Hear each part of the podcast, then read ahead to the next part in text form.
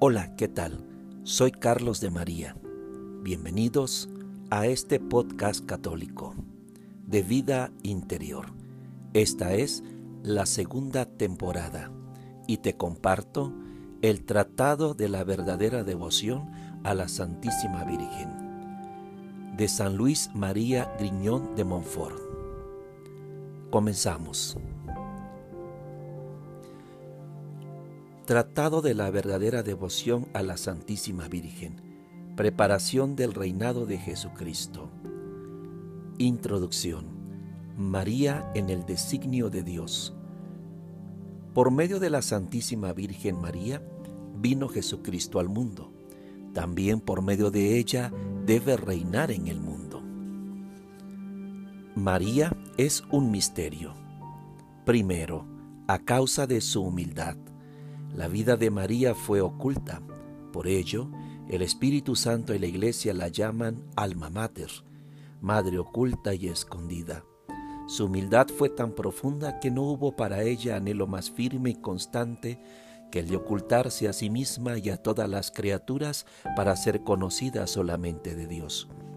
Ella pidió a Dios pobreza y humildad, y Él, escuchándola, tuvo a bien ocultarla en su concepción, nacimiento, vida, misterios, resurrección y asunción a casi todos los hombres.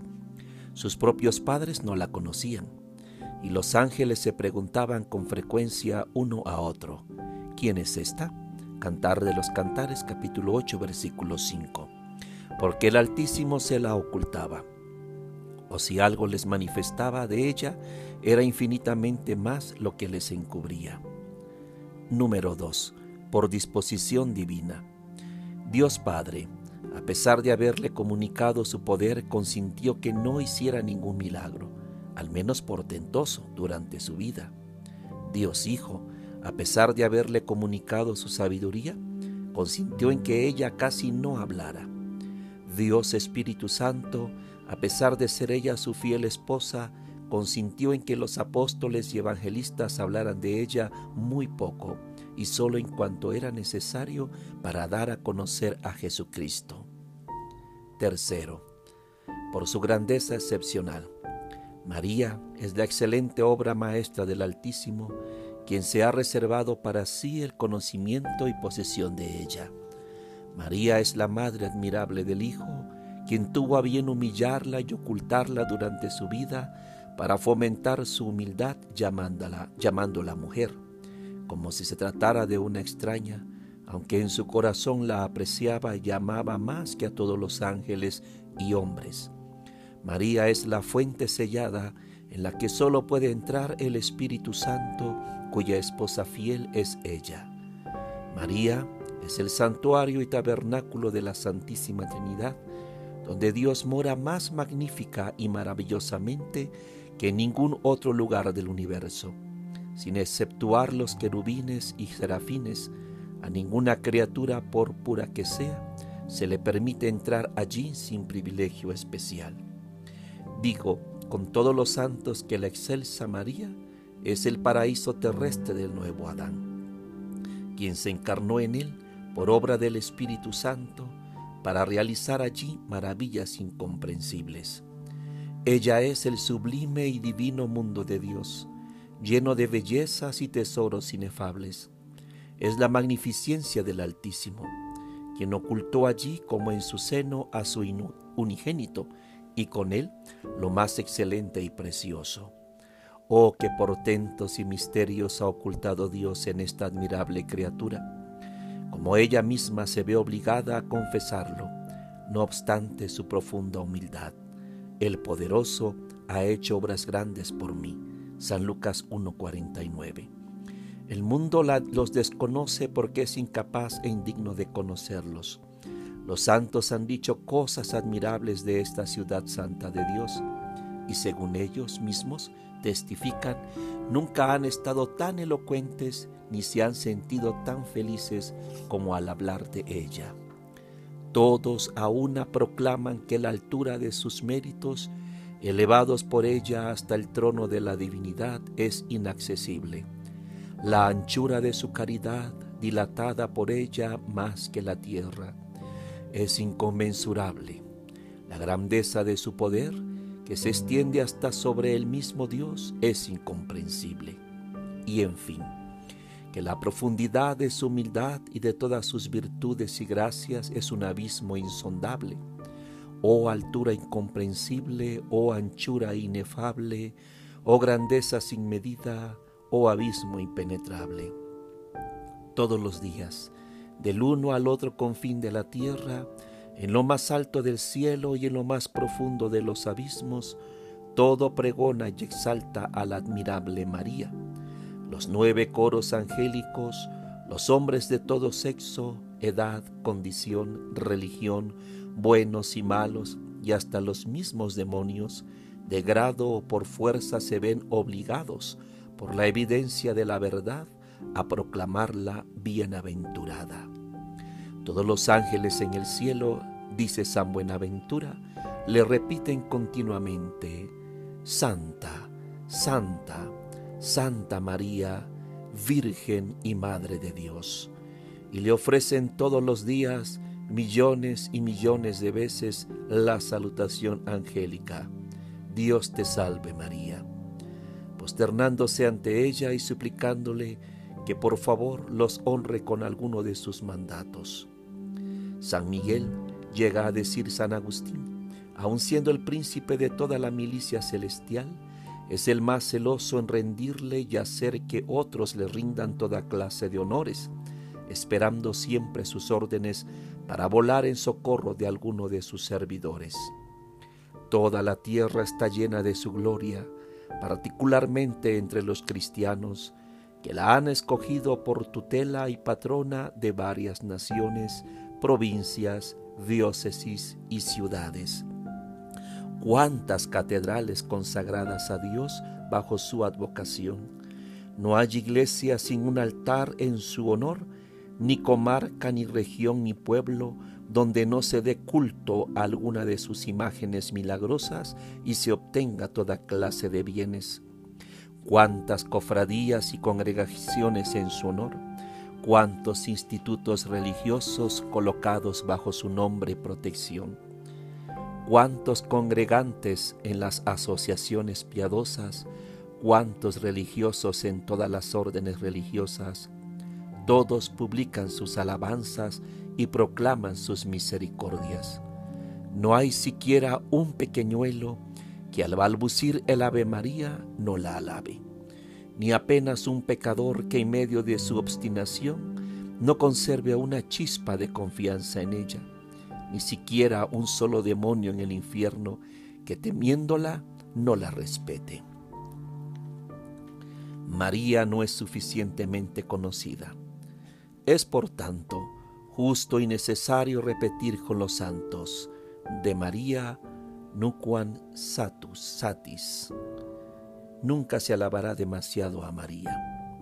María no ha sido aún alabada, ensalzada, honrada y servida como debe serlo. Merece mejores alabanzas, respeto, amor y servicio.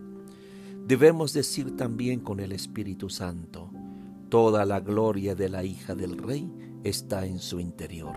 Salmo 45, versos 14 como si toda la gloria exterior que el cielo y la tierra le tributan a porfía fuera nada en comparación con la que recibe interiormente de su Creador, y que es desconocida de criaturas insignificantes, incapaces de penetrar el secreto de los secretos del Rey.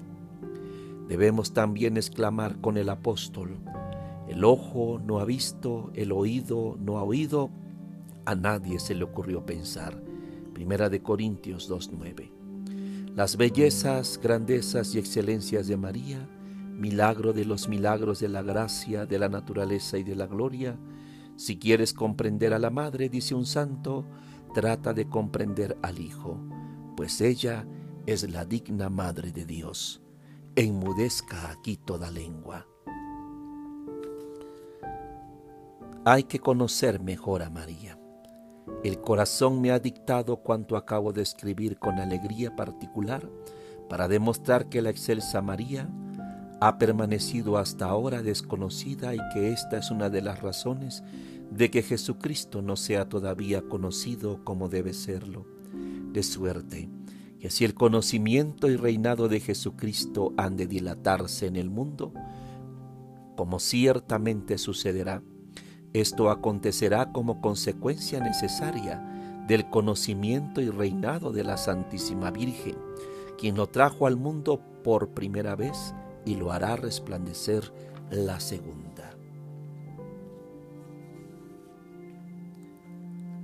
Primera parte de este tratado de San Luis María Griñón de Montfort. María en la historia de la salvación. Necesidad del culto a María. Confieso con toda la iglesia que siendo María una simple criatura salida de las manos del Altísimo, comparada a la infinita majestad de Dios, es menos que un átomo, o mejor, es nada, porque sólo Él es el que es, según dice el libro del Éxodo capítulo 3 versículo 14 en las Sagradas Escrituras. Por consiguiente, este gran Señor, siempre independiente y suficiente a sí mismo, no tiene ni ha tenido absoluta necesidad de la Santísima Virgen para realizar su voluntad y manifestar su gloria. Le basta querer para hacerlo todo. Afirmo, sin embargo, que dadas las cosas como son, habiendo querido Dios comenzar y culminar sus mayores obras por medio de la Santísima Virgen, desde que la formó, es de creer que no cambiará jamás de proceder. Es Dios y no cambia ni en sus sentimientos ni en su manera de obrar. María en el misterio de Cristo. Primero, en la encarnación. Dios Padre entregó su unigénito al mundo solamente por medio de María. Por más suspiros que hayan exhalado los patriarcas, por más ruegos que hayan elevado los profetas y santos de la antigua ley, durante cuatro mil años a fin de obtener dicho tesoro, solamente María lo ha merecido y ha hallado gracia delante de Dios por la fuerza de su plegaria y la elevación de sus virtudes. El mundo era indigno, dice San Agustín, de recibir al Hijo de Dios inmediatamente de manos del Padre, quien lo entregó a María para que el mundo lo recibiera por medio de ella. Dios Hijo se hizo hombre para nuestra salvación, pero en María y por María. Dios Espíritu Santo formó a Jesucristo en María pero después de haberle pedido su consentimiento por medio de uno de los primeros ministros de su corte. En los misterios de la redención, Dios Padre comunicó a María su fecundidad en cuanto una pura criatura era capaz de recibirla, para que pudiera engendrar a su Hijo y a todos los miembros de su cuerpo místico Dios Hijo descendió al seno virginal de María como nuevo Adán a su paraíso terrestre, para complacerse y realizar allí secretamente maravillas de gracia. Este Dios hombre encontró su libertad en dejarse aprisionar en su seno. Manifestó su poder en dejarse llevar por esta jovencita.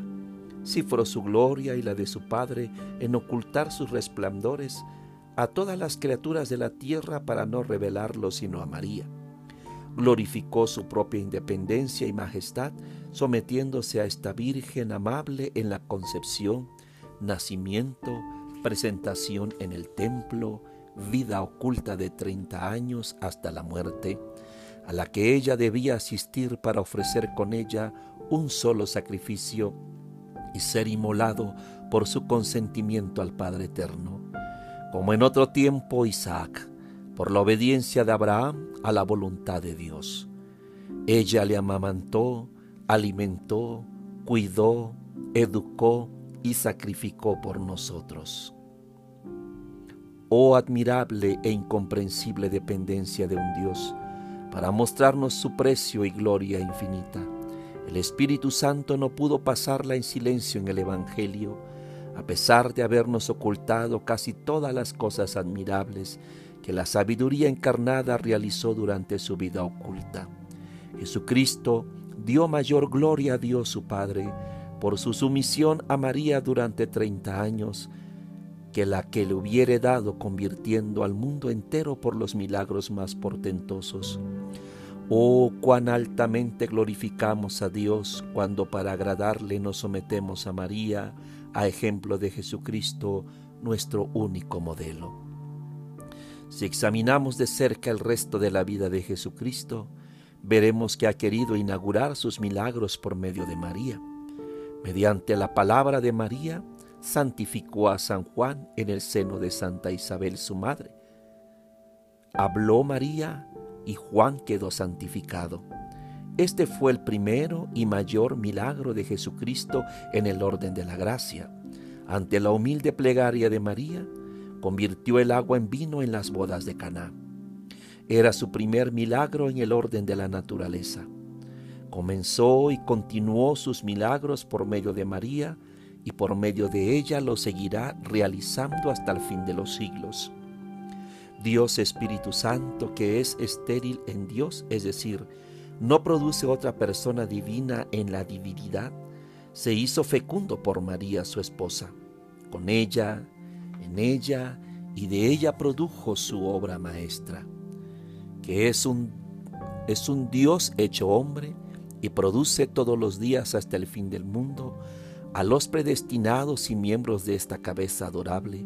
Por ello, cuanto más se encuentra en un alma a María, su querida e indisoluble esposa, tanto más poderoso y dinámico se muestra el Espíritu Santo para producir a Jesucristo en esa alma y a ésta en Jesucristo. No quiero decir con esto que la Santísima Virgen dé al Espíritu Santo la fecundidad, como si Él no la tuviese, ya que siendo Dios, posee la fecundidad o capacidad de producir tanto como el Padre y al Hijo, aunque no la reduce al acto al no producir otra persona divina.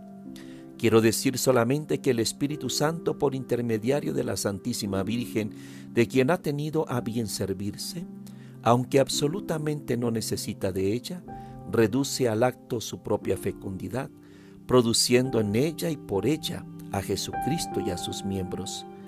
Misterio de la gracia desconocido aún por los sabios y espirituales entre los cristianos. María en el misterio de la Iglesia.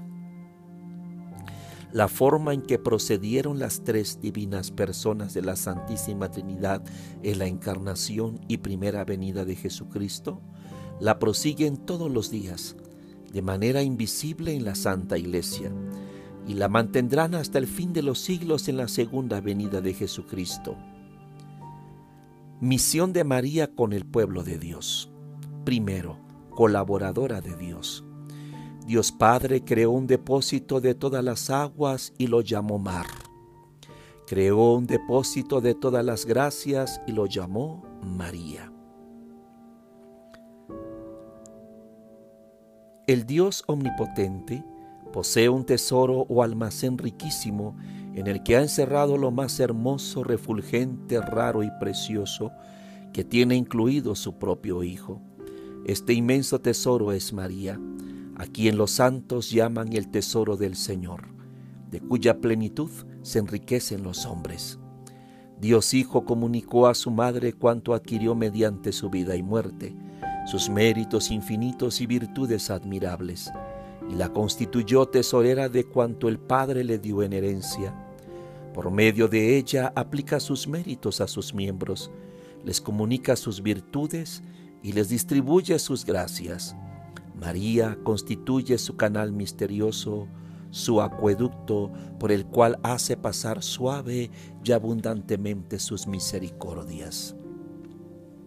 Dios Espíritu Santo comunicó sus dones a María, su fiel esposa, y la escogió por dispensadora de cuanto posee. Ella distribuye a quien quiere, cuanto quiere, como quiere y cuando quiere todos sus dones y gracias. Y no se concede a los hombres ningún don celestial que no pase por sus manos virginales, porque tal es la voluntad de Dios, que quiere que todo lo tengamos por María. porque así será enriquecida, ensalzada y honrada por el Altísimo, la que durante su vida se empobreció, humilló y ocultó hasta el fondo de la nada por su profunda humildad. Estos son los sentimientos de la Iglesia y de los santos padres. Si yo hablara a ciertos sabios actuales, probaría cuanto afirmo, sin más contextos de la Sagrada Escritura y de los santos padres, citando al efecto sus pasajes latinos y con otras sólidas razones que se pueden ver largamente expuestas por el reverendo Padre Poiré en su libro La triple corona de la Santísima Virgen. Pero estoy hablando de modo especial a los humildes y sencillos, que son personas de buena voluntad, tienen una fe robusta y en la generalidad de los sabios y creen con mayor sencillez y mérito. Por ello, me contento con declararles sencillamente la verdad, sin detenerme a citarles pasajes latinos que no entienden, aunque no renuncio a citar algunos, pero sin esforzarme por buscarlos. Prosigamos. Número 2. Influjo maternal de María. La gracia perfecciona a la naturaleza y la gloria a la gracia. Es cierto, entre tanto, que nuestro Señor es todavía en el cielo Hijo de María, como lo fue en la tierra, y por consiguiente conserva para con ella la sumisión y obediencia del mejor de todos los hijos para con la mejor de todas las madres. No veamos, sin embargo, en esta dependencia ningún desdoro o imperfección en Jesucristo María es infinitamente inferior a su Hijo, que es Dios, y por ello no le manda, como haría una madre a su Hijo aquí abajo, que es inferior a ella. María, toda transformada en Dios por la gracia y la gloria, que transforma en Él a todos los santos, nos pide, quiere, perdón, repito, no pide, quiere, ni hace nada que sea contrario a la eterna e inmutable voluntad de Dios. Por lo tanto, cuando leemos en San Bernardo, San Buenaventura, San Bernardino y otros que en el cielo y en la tierra todo, inclusive el mismo Dios, está sometido a la Santísima Virgen, quieren decir que la autoridad que Dios le confiere es tan grande que parece como si tuviera el mismo poder de Dios y que sus plegarias y súplicas son tan poderosas ante Dios que valen como mandatos ante la divina majestad, la cual no desoye jamás la súplica de su querida madre, porque son siempre humildes y conformes con la voluntad de Dios. Si Moisés con la fuerza de su plegaria contuvo la cólera divina contra los israelitas en forma tan eficaz que el Señor Altísimo, infinitamente misericordioso, no pudiendo resistirle, le pidió que le dejase encolorizarse y castigar a ese pueblo rebelde. ¿Qué debemos pensar con mayor razón de los ruegos de la humilde María? la digna Madre de Dios, que son más poderosos delante de su majestad que las súplicas e intercesiones de todos los ángeles y santos del cielo y de la tierra. María impera en el cielo sobre los ángeles y bienaventurados. En recompensa a su profunda humildad, Dios les ha dado el poder y la misión de llenar de santos los tronos vacíos de donde por orgullo cayeron los ángeles apóstatas. Tal es la voluntad del Altísimo, que exalta siempre a los humildes, según San Lucas 1.52. Que el cielo, la tierra y los abismos se sometan, de grado o por fuerza, a las órdenes de la humilde María, a quien constituyó soberana del cielo y de la tierra capitana de sus ejércitos, tesorera de sus riquezas, dispensadora de sus gracias, realizadora de sus portentos, reparadora del género humano, mediadora de los hombres, exterminadora de los enemigos de Dios y fiel compañera de su grandeza y de sus triunfos.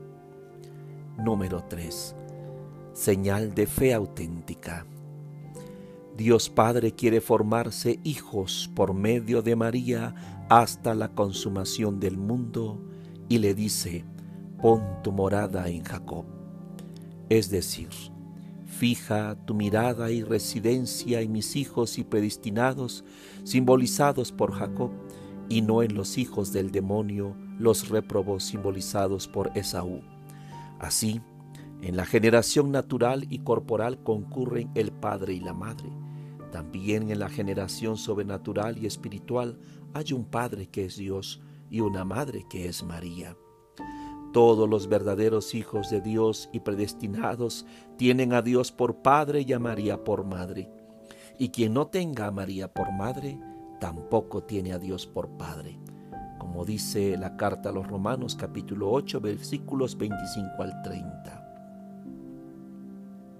Por eso, los réprobos tales los herejes sismáticos, etc., que odian o miran con desprecio o indiferencia a la Santísima Virgen, no tienen a Dios por Padre, aunque se jacten de ello, porque no tienen a María por Madre, que si la tuviesen por tal, la amarían y honrarían, como un hijo bueno y verdadero ama y honra naturalmente a la Madre que le dio la vida. La señal más infalible y segura para distinguir a un hereje, a un hombre de perversa doctrina, a un réprobo de un predestinado, es que el hereje y réprobo no tienen sino desprecio o indiferencia para con la Santísima Virgen, cuyo culto y amor procuran disminuir con sus palabras y ejemplos, abierta u ocultamente y a veces con pretextos aparentemente válidos.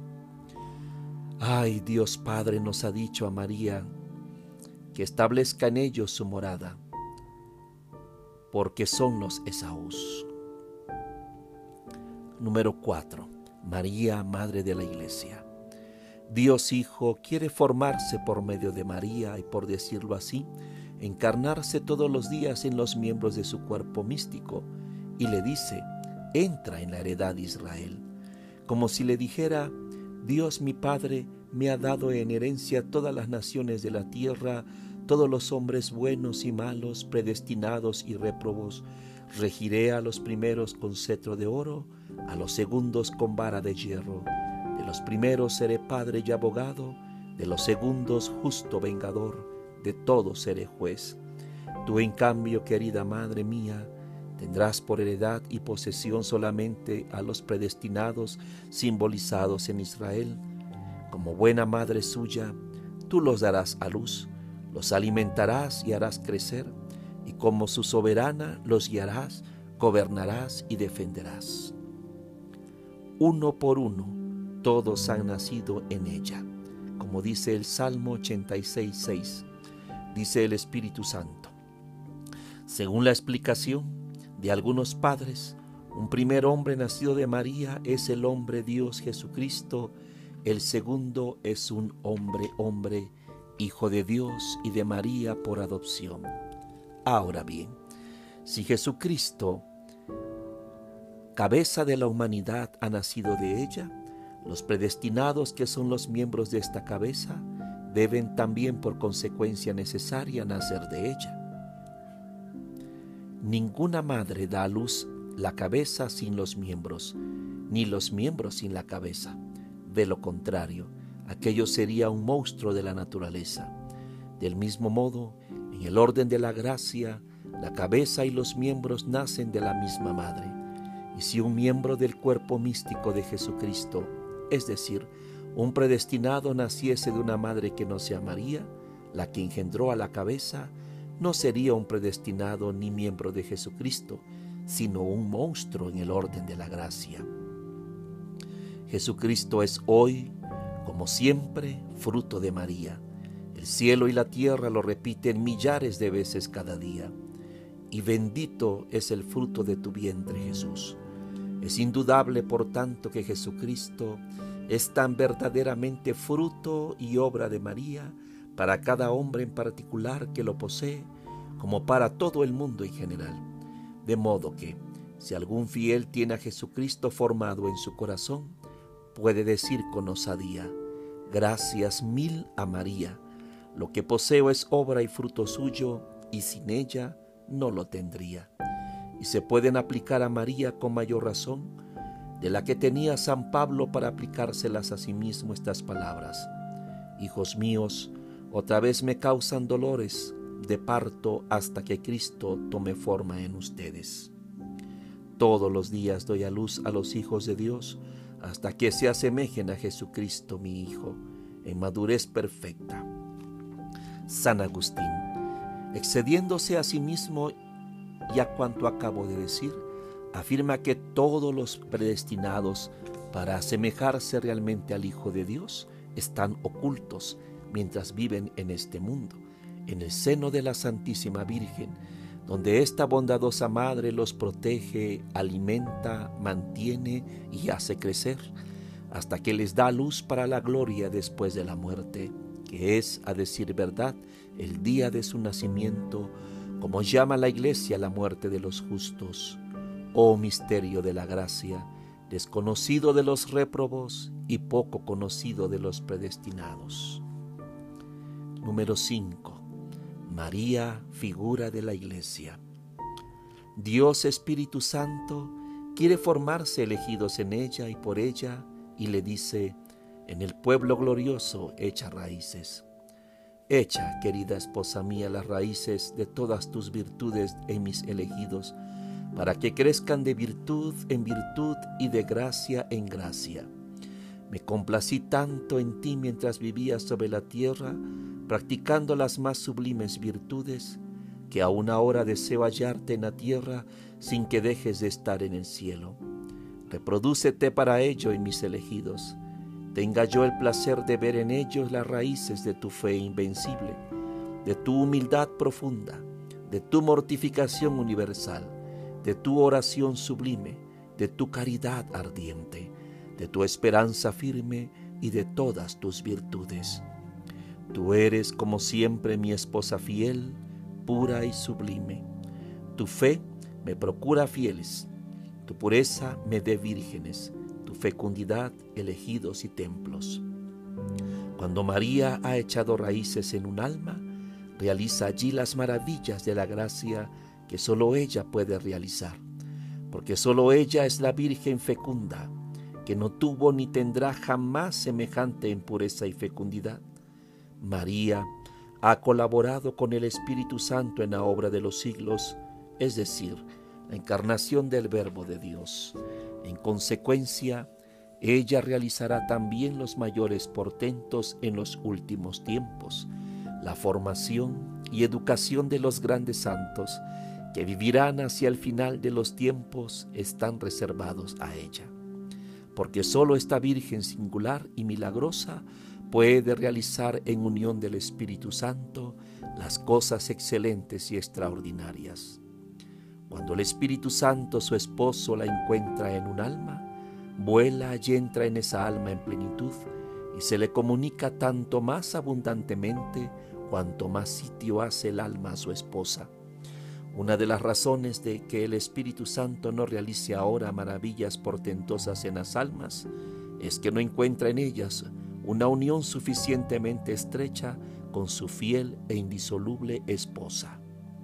Digo, fiel e indisoluble esposa, porque desde que este amor sustancial del Padre y del Hijo se desposó con María para producir a Jesucristo, cabeza de los elegidos, y a Jesucristo en los elegidos, jamás la ha repudiado, porque ella se ha mantenido siempre fiel y fecunda consecuencias. Número 1. María es reina de los corazones. De lo que acabo de decir se sigue evidentemente, en primer lugar, que María ha recibido de Dios un gran dominio sobre las almas de los elegidos. Efectivamente, no podría fijar en ellos su morada como el Padre le ha ordenado, ni formarlos, alimentarlos, darlos a luz para la eternidad como madre suya poseerlos como propiedad personal, formarlos en Jesucristo y a Jesucristo en ellos, echar en sus corazones las raíces de sus virtudes y ser la compañera indisoluble del Espíritu Santo para todas las obras de la gracia. no puede, repito, realizar todo esto si no tiene derecho ni dominio sobre las almas, por gracia singular del Altísimo, que habiéndole dado poder sobre su único Hijo natural, se lo ha comunicado también sobre sus hijos adoptivos, no solo en cuanto al cuerpo, lo cual sería poca cosa, sino también en cuanto al alma. María es la reina del cielo y de la tierra por gracia, como Cristo es rey por naturaleza y por conquista. Ahora bien, así como el reino de Jesucristo consiste principalmente en el corazón o interior de los hombres, según estas palabras, dentro de ustedes está el reinado de Dios, según San Lucas 17:21. Del mismo modo, el reino de la Virgen María está principalmente en el interior del hombre, es decir, en su alma. Ella es glorificada sobre todo en las almas juntamente con su Hijo, más que en todas las criaturas visibles, de modo que podemos llamarla con los santos Reina de los Corazones. Número 2. María es necesaria a los hombres. Primero, para la salvación. Dado que la Santísima Virgen fue necesaria a Dios con necesidad llamada hipotética, es decir, proveniente de la voluntad de Dios, de la voluntad divina, debemos concluir que es mucho más necesaria a los hombres para alcanzar la salvación. La devoción a la Santísima Virgen no debe pues confundirse con las devociones a los demás santos, como si no fuese más necesaria que ellas y sólo de su perogación. El docto y piadoso Suárez, jesuita, el sabio y devoto justo Lipsio, doctor de Lobaina y muchos otros han demostrado con pruebas irrefutables tomadas de los padres como de San Agustín, San Efrén, diácono de Edesa, San Cirilo de Jerusalén, San Germán de Constantinopla, San Juan Damasceno, San Anselmo, San Bernardo, San Bernardino, Santo Tomás y San Buenaventura, que la devoción a la Santísima Virgen es necesaria para la salvación y que así, como es señal infalible de reprobación, según lo han reconocido el mismo Ecolampadio y otros herejes, el no tener estima y amor a la Santísima Virgen, del mismo modo es signo infalible de predestinación el consagrarse a ella y ser devoto suyo en verdad y plenitud total. Las figuras y palabras del Antiguo y del Nuevo Testamento lo demuestran. El sentir y ejemplo de los santos lo confirma. La razón y la experiencia lo enseñan y demuestran. El demonio y sus secuaces, impelidos por la fuerza de la verdad, se han visto obligados a confesarlo muchas veces a pesar suyo. De todos los pasajes de los santos, padres y doctores, de los cuales he elaborado una extensa colección, para probar esta verdad, presento solamente uno para no ser próligo. Ser devoto tuyo, oh María, dice San Juan Damasceno, es un arma de salvación que Dios ofrece a los que quiere salvar. Queridos oyentes, hasta aquí el primer episodio de esta segunda temporada de vida devota. El tratado de la verdadera devoción a la Santísima Virgen de San Luis María Griñón de Montfort. Sigue rezando tu rosario todos los días o anímate a hacerlo. Prueba la eficacia de la intercesión de esta tierna Madre que como hemos escuchado, Dios le ha dado el poder para interceder por nosotros, guardar nuestras pobres almas pecadoras en su inmaculado seno y corazón, para presentarnos un día en la eterna salvación. Todo por María. Como dijo San Juan Pablo II, totus tus, todo tuyo María. Soy su hermano Carlos de María. Oro por cada uno de ustedes, queridos oyentes. Nos escuchamos en el siguiente episodio. Paz y bendición.